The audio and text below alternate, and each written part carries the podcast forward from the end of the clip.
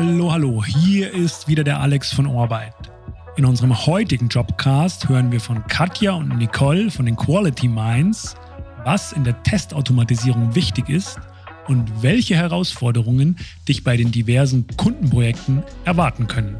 Es geht los mit Katja, die erzählt, welche besondere Aufgabe sie direkt in den ersten Wochen bei den Quality Minds zugeteilt bekam war ich in meiner zweiten Woche gerade ganz frisch dabei und das war für mich ja auch der Einstieg in den Software-Test. Also ich war in der ganzen Branche, war ich neu und da kam die Geschäftsführung auf mich zu und fragte mich, ob ich nicht bei einer Konferenz, die wir ausrichten, einen Vortrag halten möchte. Und allein, dass man mir das nach so kurzer Zeit zutraut und mir so eine Möglichkeit gibt und mir dieses Vertrauen entgegenbringt, dass ich das gut machen werde, hat mir ein unglaublich gutes Gefühl gegeben.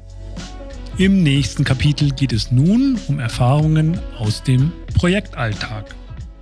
Also es geht um ein Projekt im Bankenumfeld. Wir kümmern uns um die Testautomatisierung, die die Software quasi absichert im internationalen Zahlungsverkehr zwischen Banken und so eben eine zusätzliche Qualitätssicherung für den manuellen Test, der dort durchgeführt wird.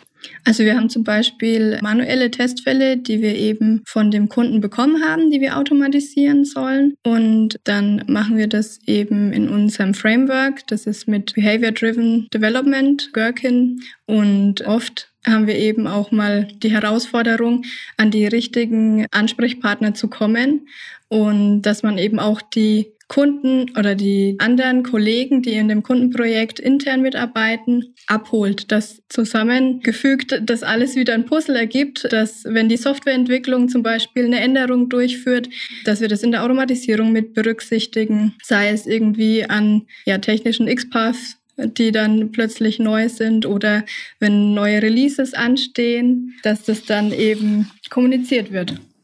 Was wir sonst viel beobachten, ist, dass viele unserer Kunden vor dem Punkt stehen, dass sie sagen, sie wollen eine Testautomatisierung einführen in ihr Projekt und wissen nicht wie.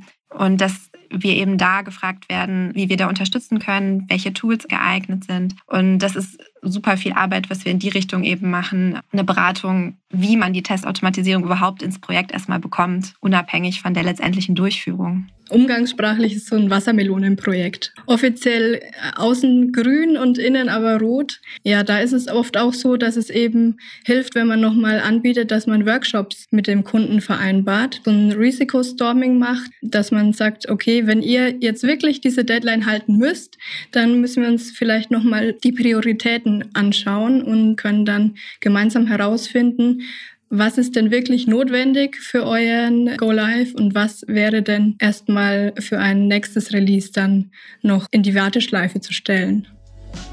Auch im Testing gibt es natürlich Trends, aber auch Hypes, die dann aber auch wieder genauso schnell verblassen. Ein Trend, den wir beobachten, ist zum Beispiel, dass es immer mehr Richtung Open Source Tools geht.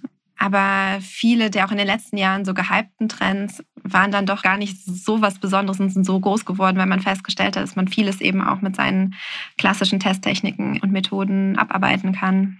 Vor ein paar Jahren war Mobile Testing ja so das ganz große Ding und wo viele sich dann darauf spezialisiert haben. Und unser Eindruck ist eigentlich momentan, es gehört dazu. Ja, also wir testen super häufig irgendwelche Anwendungen, die natürlich auch responsive sein müssen oder die auf einer App beruhen. Und die Mega-Spezialisierung haben wir da bislang jetzt nicht benötigt. Nun, zum Abschluss hörst du, was für deinen Einstieg in die Testautomatisierung bei den Quality Minds wichtig ist. Also ich glaube, für einen Quereinstieg ins Testen ist essentiell, dass man neugierig ist dass man Problemen auf den Grund gehen will und dass man auch nicht locker lässt und hartnäckig bleibt. Ich glaube, das ist so ein bisschen das, was wir immer unter dem Testergehen zusammenfassen, was man definitiv mitbringen sollte, wenn man Richtung Testautomatisierung schaut. Da muss man durchaus ein paar mehr technische Sachen natürlich mitbringen. Das heißt nicht, dass man die natürlich von Anfang an können muss, aber Testautomatisierung vielseitig einsetzbar zu machen, ohne dass man eine Programmiersprache beherrscht, wird, glaube ich, schwierig. Ich glaube, Kreativität ist auch noch ein sehr wichtiger Punkt, wenn man testet. Manchmal halt eben auch drei, vier, fünf, sechs Ecken denkt, um auf, auf verschiedene Anwenderprobleme zu kommen, die man absichern sollte. Also ich finde es auch immer wieder schön, wenn man dann mit einem Entwickler oder einer Entwicklerin drüber spricht und die sagen, ja, aber das macht doch niemand so.